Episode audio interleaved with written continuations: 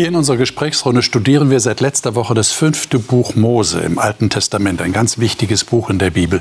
Sollten Sie die Sendung letzte Woche verpasst haben, dann weisen Sie auf unsere Mediathek hin. Schauen Sie sich die Sendung dort an, dann haben Sie den Zusammenhang.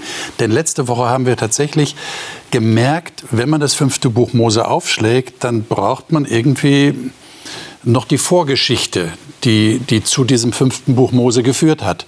Weil im fünften Buch Mose hält Mose einige Reden. Und zwar genau an dem Punkt, wo das Volk Israel in das verheißene Land Kanaan einziehen soll, nach ihrer langen Wüstenwanderung. Und heute steigen wir genau da ein. Und zwar bei der Rückblende, die Mose in den ersten Kapiteln seines fünften Buches niedergeschrieben hat. Er hat diese Reden gehalten und dann sind sie niedergeschrieben worden. Und wir wollen das mal nachlesen und werden tatsächlich merken, Mose hat einen Rückblick angefangen auf die Geschichte des Volkes Israel. Und das hat er sich aus einem bestimmten Grund gemacht. Wir wollen versuchen, warum hat er das gemacht und warum ist das so bedeutsam. Und das will ich mit meinen Gästen herausfinden. Die darf ich Ihnen jetzt vorstellen. Ludmila Badorek ist verheiratet und lebt im südlichen Hessen. Sie ist Teamleiterin Inhalte bei Hope Media und produziert Sendungen für Hope TV und ist heute auch einmal vor der Kamera zu sehen. Sie sagt, es fasziniere sie, dass der allmächtige Gott ein persönliches Interesse an ihrem Leben hat. Carmen Mitterberger ist Österreicherin und kommt ursprünglich aus Kärnten. Sie hat Sportwissenschaften und Sozialpädagogik studiert und leitet derzeit ein Internat an einem christlichen Schulzentrum in Oberösterreich. Sie sagt, Gott sei für sie Liebe und Allmacht. Erik Hensel hat mit 15 Jahren eine bewusste Entscheidung für Gott getroffen und sich taufen lassen. Heute ist er Pastor einer Freikirche in Augsburg. Er sagt, die Bibel sei für ihn das niedergeschriebene Wort Gottes. Stefan Giuliani ist in der Steiermark geboren und aufgewachsen. Nach einer Zeit als Bibelarbeiter in Guyana und in Graz hat er Betriebswirtschaft studiert und ist heute Finanzvorstand einer Freikirche in Österreich. Er sagt, er versetze sich gerne in die biblischen Geschichten hinein, um sie noch besser zu verstehen. Das brauchen wir hier uns hineinversetzen, jetzt in das fünfte Buch Mose, um es noch besser zu verstehen. Ich lade euch ein, dass wir das erste Kapitel wieder aufschlagen in diesem Buch, fünfte Mosebuch und dort Kapitel 1. Wir hatten letzte Woche ja schon die ersten fünf Verse gelesen und ich würde jetzt gerne aber mit euch beim Vers 19 beginnen. Und zwar bis Vers 27 lesen. Wie gesagt, ich habe schon angedeutet, Mose hält Rückschau auf das, was passiert war. Schauen wir mal, worauf er genau Rückschau hält. Wer mag das mal lesen? Ich kann lesen aus der Schlachter. Bitte. Da zogen wir weg vom Horeb und wanderten durch jene große und schreckliche Wüste, die ihr gesehen habt auf dem Weg zum Bergland der Amoriter, wie es uns der Herr, unser Gott, geboten hatte. Und wir kamen bis Kadesh Barnea. Da sprach ich zu euch, ihr seid zum Bergland der Amoriter gekommen, das uns der Herr, unser Gott, geben will. Siehe, der Herr, dein Gott, hat dir das Land gegeben, das vor dir liegt. Zieh hinauf, nimm es in Besitz, so wie es der Herr, der Gott deiner Väter, dir verheißen hat. Fürchte dich nicht und sei nicht verzagt. Da kamt ihr alle her zu mir und spracht, Lasst uns Männer vor uns hersenden, die für uns das Land erkunden und uns Bericht bringen über den Weg, den wir ziehen und die Städte, in die wir kommen sollen. Und die Sache war gut in meinen Augen und ich nahm von euch zwölf Männer, aus jedem Stamm einen Mann. Die wandten sich und zogen ins Bergland hinauf und sie kamen bis in das Tal Eschkol und kundschafteten es aus. Und sie nahmen von den Früchten des Landes mit sich und brachten sie herab zu uns. Und sie berichteten uns und sprachen, das Land ist gut, das der Herr unser Gott uns geben will. Aber ihr wolltet nicht hinaufziehen, sondern lehntet euch auf gegen den Befehl des Herrn eures Gottes. Und ihr murrtet in euren Zelten und spracht, weil der Herr uns hasste, hat er uns aus dem Land Ägypten geführt, um uns in die Hände der Amoriter zu geben, um uns zu vertilgen. Hm. Und dann lesen wir noch die Verse 29 bis 33. Ich aber sprach zu euch, entsetzt euch nicht und fürchtet euch nicht vor ihnen. Denn der Herr, euer Gott, zieht vor euch her und wird für euch kämpfen, ganz so wie er es für euch in Ägypten getan hat vor euren Augen. Und in der Wüste, wo du gesehen hast, wie der Herr, dein Gott, dich getragen hat, wie ein Mann seinen Sohn trägt, auf dem ganzen Weg, den ihr zurückgelegt habt, bis ihr an diesen Ort gekommen seid. Aber in dieser Sache wolltet ihr dem Herrn, eurem Gott, nicht glauben, der doch vor euch herging auf dem Weg, um euch die Lagerstätten auszusuchen, bei Nacht im Feuer, damit ihr den Weg sehen konntet, auf dem ihr gehen solltet, und bei Tag in einer Wolke. Habt ihr eine Erklärung dafür, was hier passiert ist? Habt ihr, habt ihr die, die, die Widersprüchlichkeit hier gemerkt in dem Text? Erst haben wir gelesen, das Land ist gut, haben sie festgestellt. Die Kundschafter waren dort. Sie haben gesagt, das Land ist gut, das der Herr uns gibt. Und dann heißt es aber, ihr wolltet nicht hinaufziehen. Dann heißt es sogar, ihr murrtet gegen, äh, in euren Zelten und sagtet, weil der Herr uns hasst, hat er uns aus dem Land Ägypten herausgeführt, um uns jetzt in die Hand der Amoriter zu geben, damit sie uns vernichten. Und dann haben wir gerade gelesen, Mose sagt zu ihnen, äh, Gott hat euch geführt, er hat euch getragen, wie ein Mann seinen Sohn trägt, die ganze Zeit. Ähm, wie erklärt ihr euch das? Was ist da passiert? Das ist ja so typisch so. Selbst- und Fremdwahrnehmung geht hier ganz stark auseinander. Wie nehme ich eine Situation wahr? Und in diesem Fall das Volk Israel und wie ist es wirklich objektiv, also von außen betrachtet, die Situation.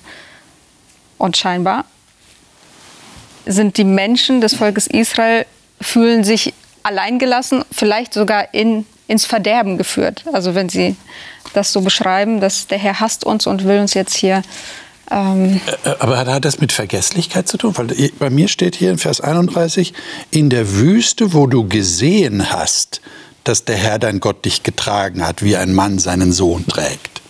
Wie du gesehen hast, steht da. Mhm. Und dann sagen sie, der Herr hat uns aus Ägypten herausgeführt, weil er uns hasst. Mhm. Äh, wie, wie passt das zusammen? Es ist, es ist, natürlich sehr leicht, wir haben das beim letzten Mal auch besprochen, ja. jetzt zurückzublicken und zu sagen, wie, wie, wie kann es so weit kommen, dass ein Volk, das die Wunder Gottes ja. auf eine Art und Weise erlebt hat, die alles in den Schatten stellt, was ich je erlebt habe. Ja, wie kann es das sein, dass die das vergessen und plötzlich Gott als denjenigen sehen, der sie vernichten will?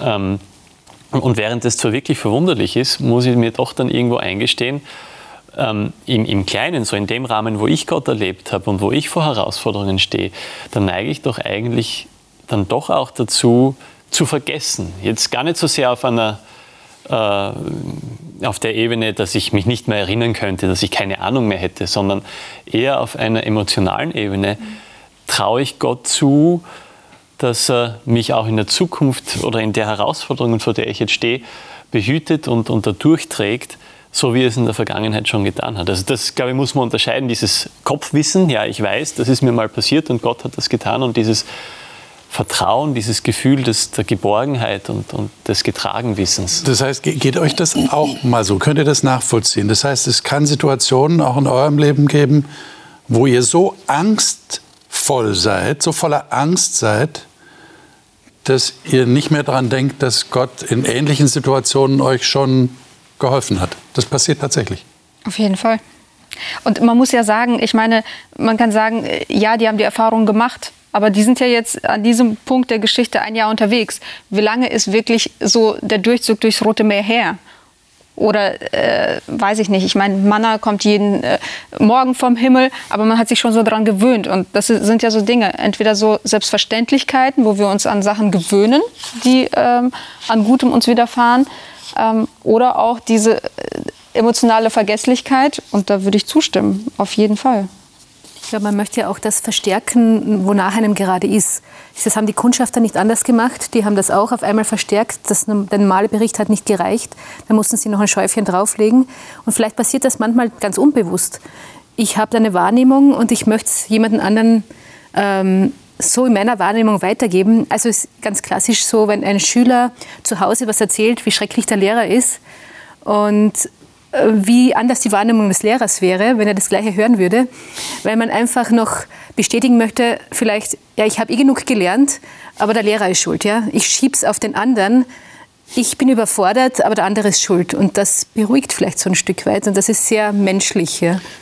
Also hier wird ja das, was im Land Kanaan auf die zukommen soll und, und das, die Erfahrung in Ägypten irgendwie miteinander verglichen in ein Verhältnis gesetzt. Und, mhm. und die ägyptische Gefahr, wenn ich es jetzt mal sagen will, das war ja nicht, äh, nicht schön, das war eine Gefangenschaft und, und das endete auch immer im Tod, die war bekannt. Man wusste, was, was man da hatte. Aber das, was jetzt kommen soll, war unbekannt. Und das, die unbekannte Gefahr ist immer schlimmer als die bekannte Gefahr. Ja, und manchmal, naja, da kommen die Kundschafter noch hinzu, die das sich nochmal angucken mussten. Manchmal ist es auch besser, nicht zu wissen, was kommt. Ne? Und da kann man sich irgendwie besser auf was einlassen. Aber was mich hauptsächlich frappiert an der Tatsache ist noch nicht mal, dass sie vor dem Land Angst hatten, weil die Völker, die da wohnten, waren ja wirklich jetzt, mit denen war nicht unbedingt gut Kirschen essen, also das waren schon eklige Leute auch, ja. Aber Gott zu interpretieren als jemand, der sie jetzt hasst. Hm. Also sie gehen sofort auf die Beziehungsebene mhm. und, und brechen da. Das sage ich mir so, hui. Hm okay, wo kommt das bei mir auch eigentlich mal vor? So, ja? Das, das finde ich das Spannende. Ja, und ich meine, wenn man sich jetzt mal das runterbrechen würde auf eine, eine Zweierbeziehung, versuchen wir das mal einen Moment vorzustellen. Da ist jemand, der, der will mir helfen und der hat mir in der Vergangenheit auch schon geholfen. Auf den konnte ich mich verlassen. Und jetzt bin ich aber in einer Situation, die so außergewöhnlich ist, das muss man sich mal vorstellen, dass ich dem anderen, der mir schon so oft geholfen hat, unterstelle, genau. dass er mir böse will. Also nicht nur, dass ich ihm nicht vertraue für diese neue Situation, sondern im Gegenteil, ich unterstelle ihm sogar böse Absichten. Also ich kann mir vorstellen, dass da eine Beziehung zerbricht an sowas. Hm. Was ist denn das für ein Schock, wenn ich dem anderen etwas Gutes tun will und ich habe es schon in der Vergangenheit bewiesen. Und dann unterstellt er mir, dass ich nur böse Absichten habe. Ich meine, das muss man erst mal aushalten, oder?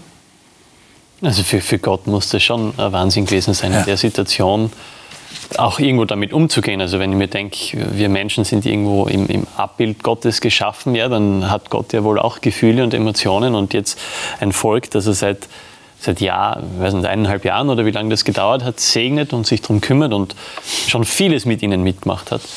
Und, und dass sich jetzt in der Form scheinbar auch im Kollektiv von ihm abwendet, ja. das muss schon ein herber Schlag für ihn gewesen sein. Und ich meine, es steht ja im Text, wir haben es ja gerade gelesen, also in der Elberfelder heißt es, Vers 32, aber trotzdem hatte niemand von euch Vertrauen in den Herrn, euren Gott der auf dem Weg vor euch herzog, um euch einen Ort auszusuchen, damit ihr euch lagern konntet. Und, und es stimmt aber nicht ganz, wenn Mose da hier von niemandem spricht, weil es gab ja Leute, die damals sehr wohl Gott vertraut haben. Ja, zwei dieser zwölf Kundschafter, die, ja. die haben gesagt, ja, es gibt die Gefahr dort, äh, die Leute sind kriegserfahren, sind stark, sind, das ist eine Herausforderung. Das haben sie ja nicht verneint. Da waren sich ja alle einig, dass es tatsächlich eine Herausforderung ist. Aber sie haben die Herausforderung in ein anderes Licht gebracht und gesagt, ja, aber Gott ist auf unserer Seite. Und für mich heißt es wieder, also das, was ich für mich da mitnehmen möchte, ist äh, in solchen Herausforderungen nicht die Fakten zu negieren, das haben sie damals auch nicht getan, sondern sie einfach in das Licht zu rücken, das Gott uns gibt und zu sagen, ja, aber ich weiß, Gott ist an meiner Seite. Und so auch die Frage, wie kann ich in solchen Situationen dann jemand sein, der, der Hoffnung verbreitet, in einer Situation, die viele vielleicht als aussichtslos sehen. Und dann unter Umständen mit dem Tode bedroht zu werden. Meine, das haben wir ja gar nicht gelesen. Im 4. Mose 14 kommt das ja vor. Als die beiden Josua und Kaleb, von denen du sprichst, ermutigt haben und gesagt haben, wir können das mit Gott schaffen, haben sie gesagt, wir steinigen die jetzt. Die beiden steinigen wir jetzt. Ah, das ist schon heikel. Ne? Also da braucht man schon Mut eine Minderheitsmeinung zu vertreten? Na, also wir haben hier ein Volk, das in gewisser, äh, das, die haben ja Todesangst. Und äh, Dynamik einer, einer großen Volksmenge, die Todesangst hat, aber von, einer, einer, von einem Leitungsgremium geführt hat, dem sie nicht mehr vertrauen, da können wir ja eigentlich auch in die deutsche Landschaft gerade gucken, äh, die es so gibt. Ja? Also alles, welche, welche, welche Dynamiken da entstehen, wenn größere Volksmassen mit was nicht zufrieden sind, wie die Regierung ist und sowas. Ja? Also und äh, gut, die sind beim Lünchen dann hier auch noch mal ziemlich schnell. Die Frage, die ich rausnehme, ohne die jetzt zu verdammen, ist, ähm, gerade wenn es um, um meinen Weg mit, mit Gott geht oder auch vielleicht in einer größten Menge, ja, also auch ein Kollektiv, in dem ich mich befinde, im, auf dem Weg mit Gott oder sich zu deuten, dass ich von Gott geführt werde, gehe ich mit ihm nur in den Zeiten, die ich als gesegnet empfinde, also da ist das Manna zur rechten Zeit da und wohltemperiert und da gehen wir weiter und es ist eben und das Wasser teilt sich zur rechten Zeit. Ähm, oder auch wenn es mal hart ist. Also sage ich so, Gott geht dann auch mit mir. Ich bin immer noch nicht alleine. Aber er hat ja nicht gesagt, dass es immer nur Sonnenschein wird. Wird auch mal steinig. Und das ist die Herausforderung, die ich mir daraus nehme momentan. Ja? Und wahrscheinlich ist es noch nicht alles. Ja. Meine, die große Frage ist ja dann, wie erinnere ich mich, ich mich in meinem kleinen Leben rechtzeitig daran, dass Gott mich auch über den steinigen Weg führt. Das wird, Und immer, nicht dran verzweifeln. das wird immer eine tägliche neue Herausforderung bleiben, glaube ich. Ja. Hm. Krass. Gehen wir mal weiter. Äh, Verse 34. Ähm, ich würde sagen, lesen wir bis 37 mal. Ich lese aus Neues Leben. Als der Herr eure Klagen hörte, wurde er zornig und schwor, nicht einer dieser Männer dieser bösen Generation wird das gute Land sehen, das ich euren Vorfahren mit einem Eid versprochen habe. Nur Kaleb, der Sohn Jephunes, wird das Land sehen, denn er ist dem Herrn treu geblieben. Ihm und seinen Nachkommen will ich das Land geben, das er schon betreten hat. Auch auf mich war der Herr euretwegen zornig. Er sprach zu mir, auch du wirst nicht in das Land hineinkommen. Mhm. Josua, achso. Ja, lesen mal 38, gehört eigentlich noch dazu, du hast vollkommen recht. Josua, der Sohn Nuns, der dir dient, soll in das Land kommen. Ermutige ihn, denn er soll das Land unter den Israeliten verteilen. Puh. Das ist eine krasse Reaktion, oder? Mhm. Wir, wir, tun uns immer irgendwo schwer mit diesen Situationen, wo Gott dann auch mal Härte zeigt, ja, auch einmal quasi durchgreift. Ja, das ist schon irgendwie, wie, wie passt das zu einem sonst so liebevollen und gnädigen Gott, oder? Es wird das Moment des Neuen oder dass Gott was Neues machen will, das wird jetzt ja langsam ersichtlich.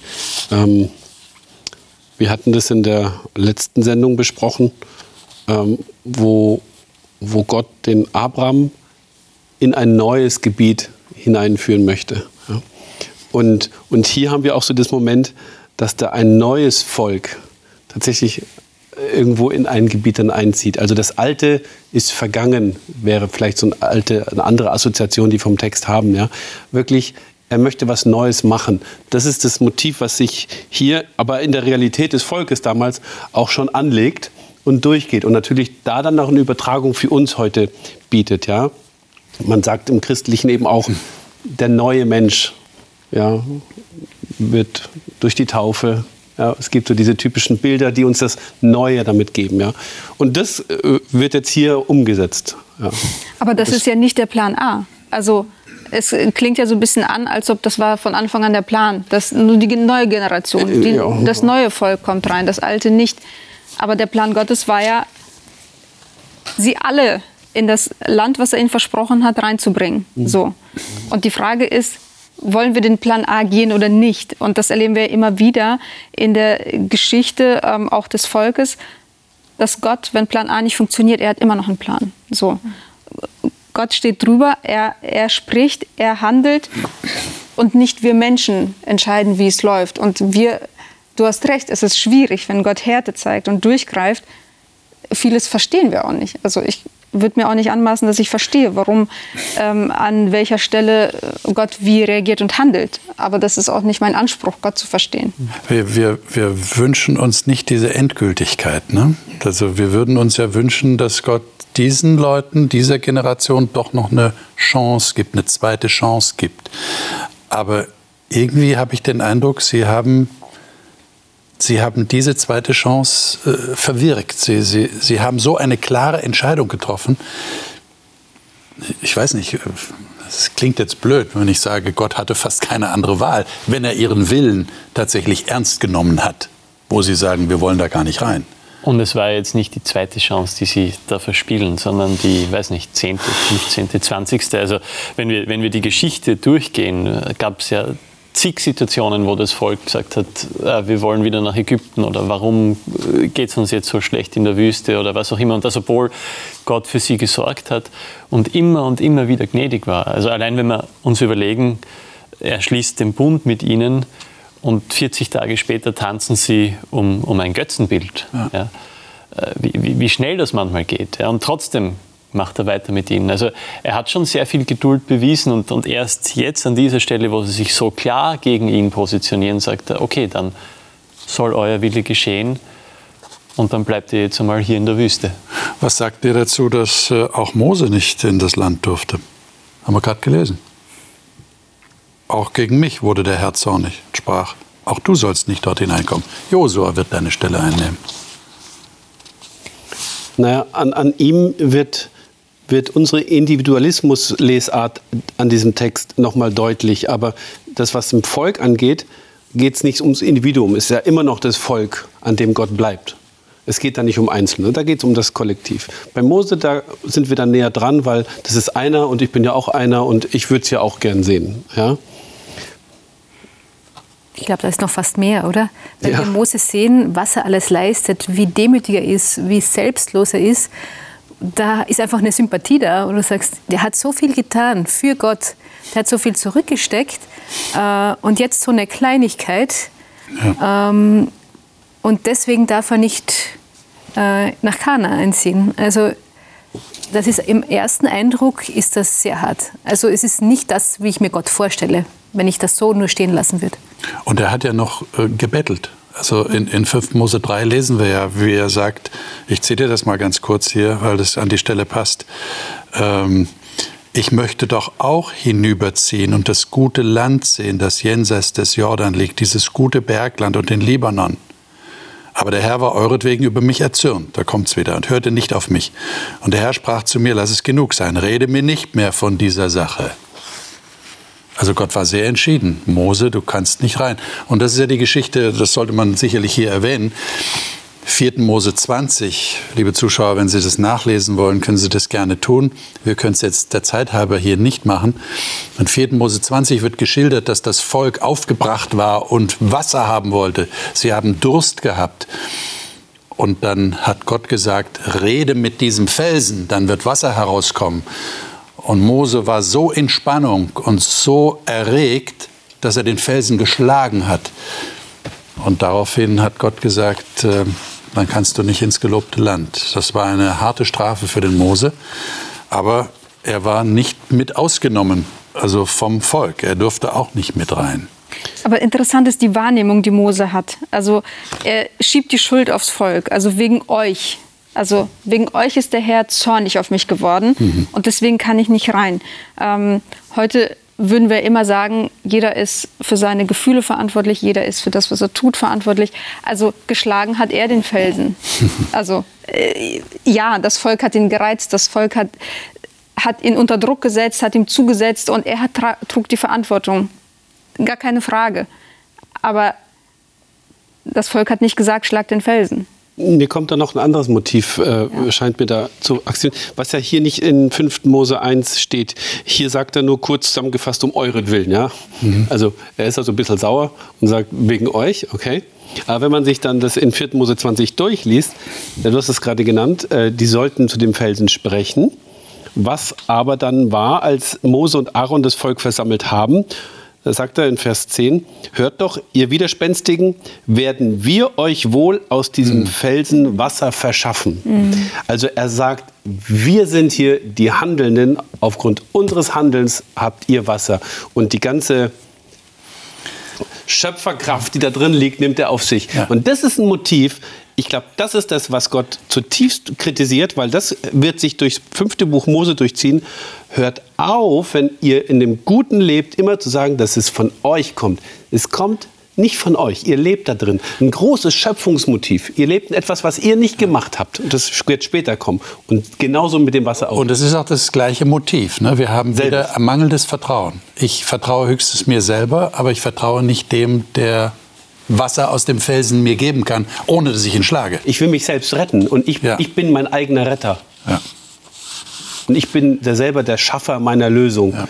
Und da sagt Gott so, ja, ihr werdet permanent eigentlich in etwas leben, was ihr nicht gemacht habt. Die Rettung habt ihr nicht gemacht, das habe ich gemacht. Vergesst das nie. Das ist, glaube ich, der große Punkt, der sich permanent durchzieht. Ja. Und ich finde ich find den Gedanken schön. Und dann selber aus eigener Kraft und dann mit Gewalt. Also, ja, genau. So. Ja, genau.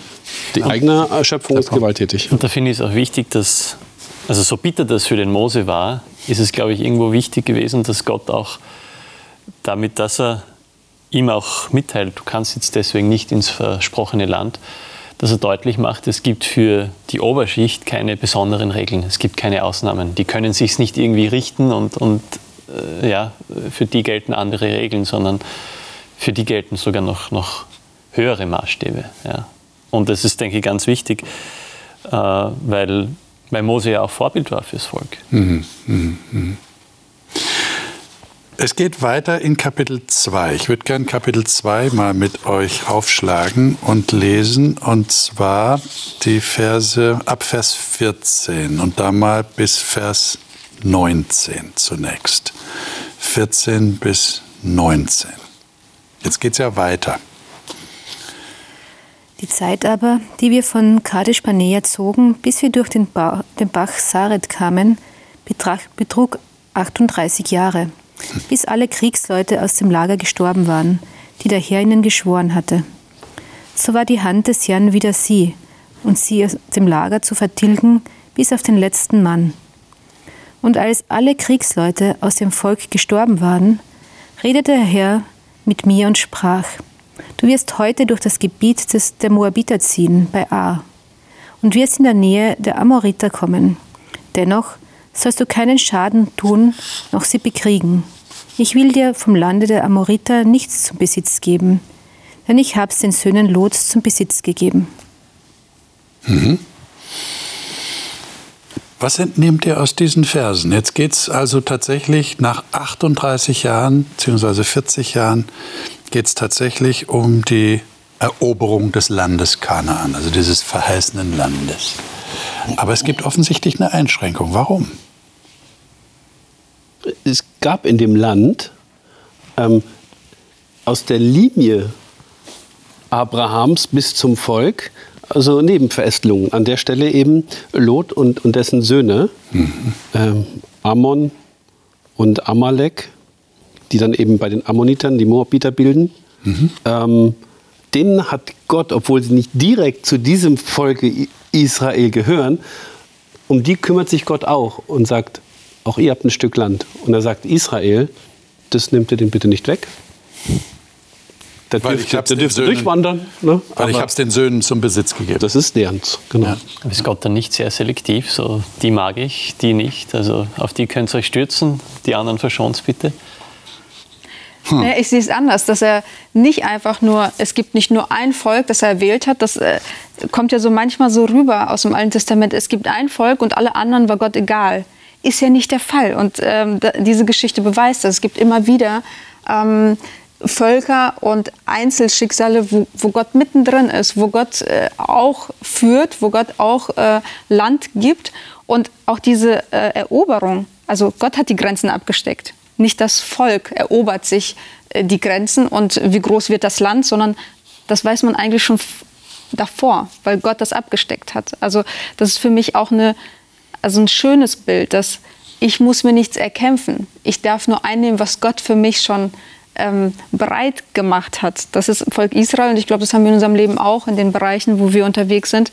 Ähm, muss ich wirklich selber mein Schöpfer sein, mein Krieger sein, selber mir alles äh, so erobern? Oder kann ich nicht einfach einnehmen, was schon da ist?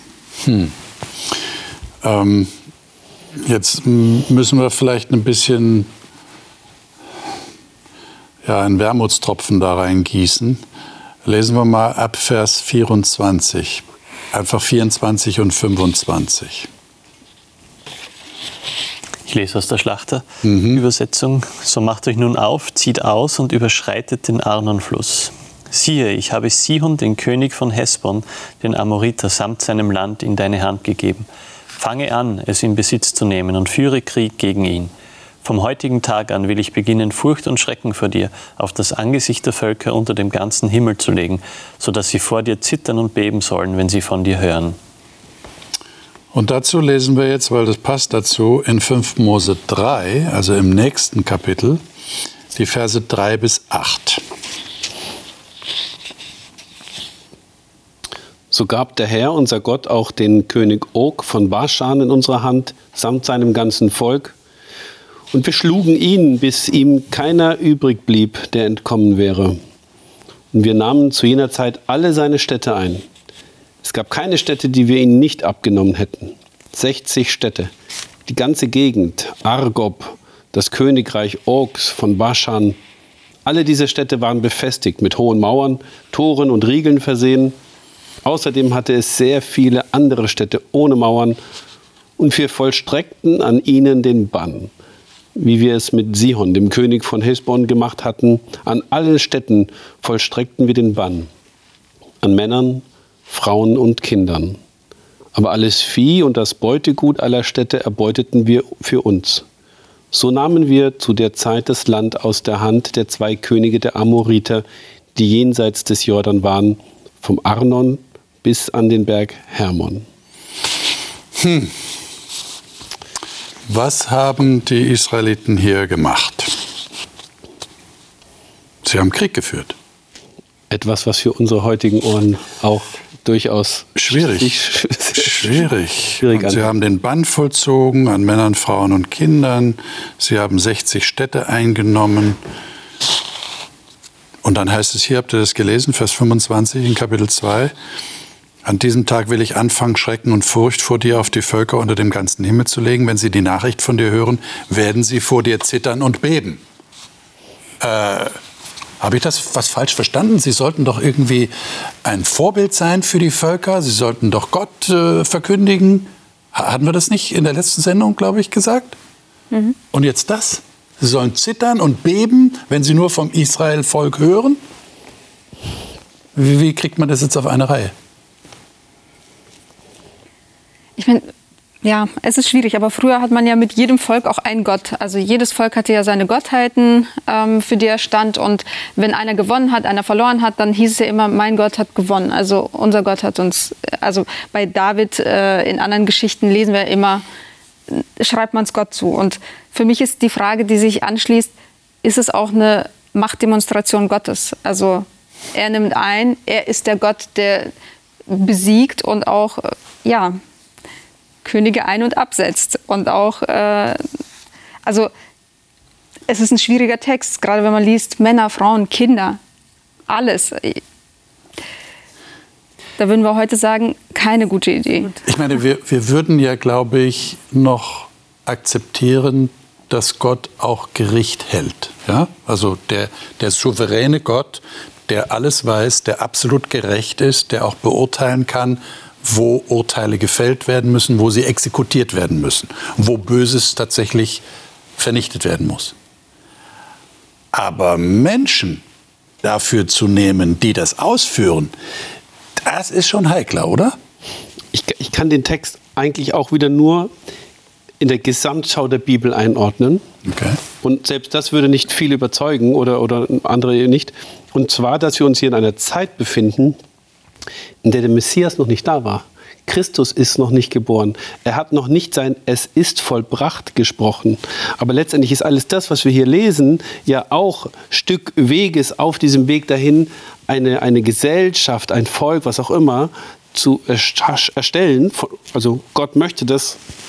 Ähm, die akzeptieren können, dass der Sohn Gottes in ihre Mitte hineingeboren wird, der letztendlich globale Bedeutung hat.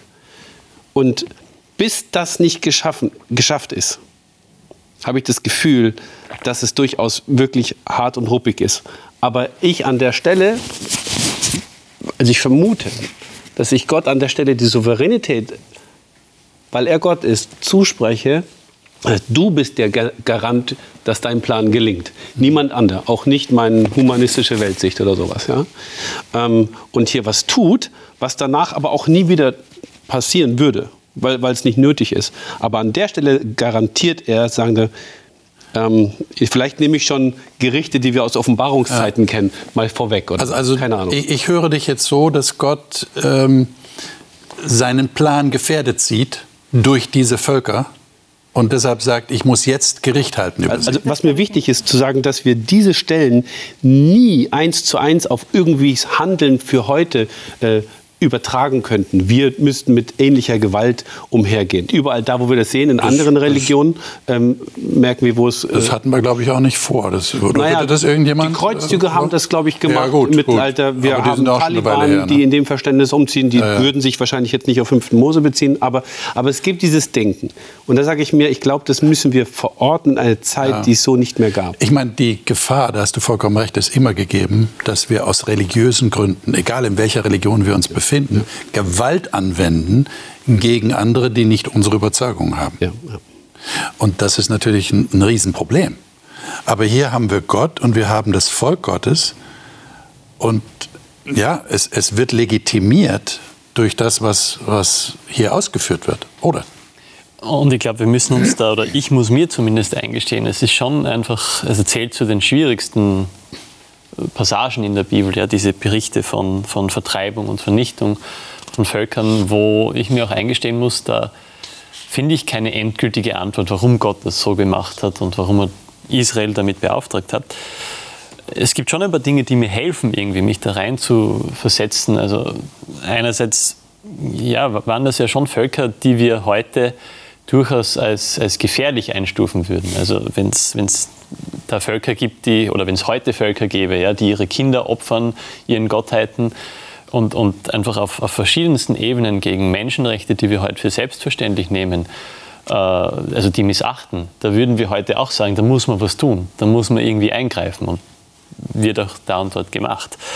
Ähm, das mal auf der einen Seite und auf der anderen Seite auch jetzt direkt hier in der Geschichte in, in 5. Mose Kapitel 2 und 3 finde ich es auch interessant, wie es dazu kommt, dass jetzt diese zwei Völker vernichtet werden, weil Gott geht ja nicht her und sagt, Israel geht hin und vernichtet die, metzelt sie nieder. Das ist ja nicht, was er sagt, sondern wenn wir da lesen in, in Kapitel 2, Vers 26, dann ist es eigentlich so, dass das Volk Gottes hier eine Friedensbotschaft sendet mhm. und sagt, hey, wir wollen einfach nur durch.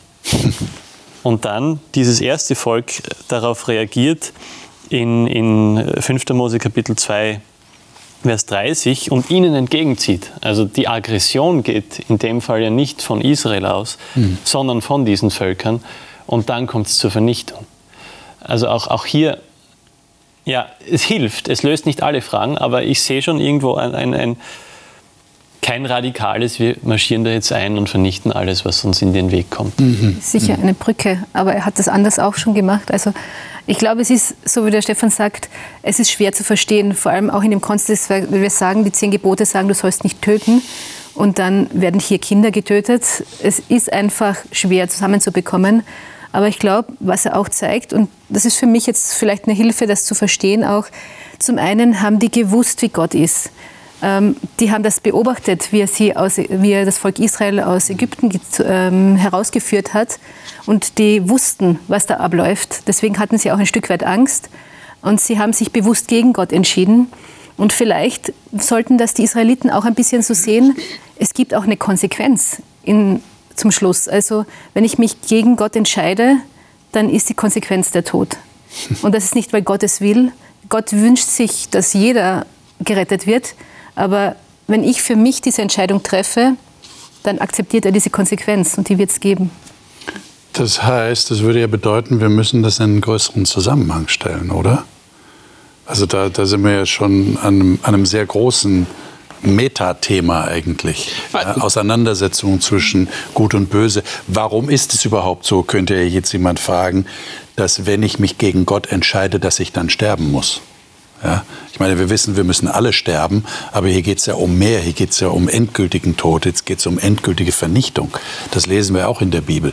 Und die Frage kann dann aufkommen, warum ist das überhaupt so? Aber da sind wir eben bei einem viel größeren Rahmen, äh, den wir jetzt in der Kürze nicht darstellen können, aber der, der wichtig ist, um das einzuordnen. Also Gott hat schon anders seine Dinge gesetzt. Also die, der Text oder die Aussage, die er tut an Mose äh, und die Mose ja weiter dann reicht, bevor sie das Meer durchwandern, heißt, seid stille und seht, dass ich für euch kämpfe.